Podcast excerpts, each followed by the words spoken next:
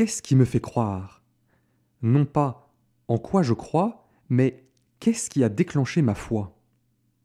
Que s'est-il passé un jour pour que la présence de Dieu soit révélée à mon cœur comme une marque indélébile, parfois estompée par les détours de la vie, mais dont le souvenir sans cesse me ramène à cette certitude que Dieu m'aime? Était-ce une parole, une rencontre, une image? Jésus suggère ici que c'est sa parole qui peut nous convertir, quand il parle des réalités terrestres pour nous révéler le sens du royaume des cieux. Et il a bien raison, c'est lui, Verbe de Dieu et parole faite chair, c'est lui qui toujours fait se tourner vers lui notre cœur. Mais il utilise aussi une autre image vers la fin de ce passage, la lumière. La lumière venue dans le monde pour révéler les merveilles de Dieu dans les œuvres des hommes.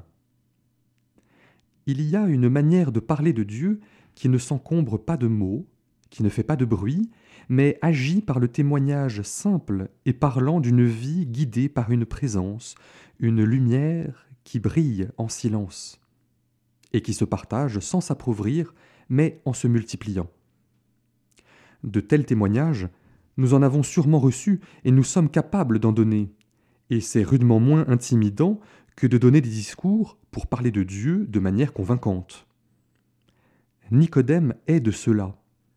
Venu rencontrer Jésus de nuit, il trouve une lumière qui plus tard lui donnera la force du témoignage quand il prendra la défense de Jésus au chapitre 7 de l'évangile de Jean ou aidera à sa mise au tombeau au chapitre 19. Et moi, la lumière que j'ai reçue, suis-je capable de la donner?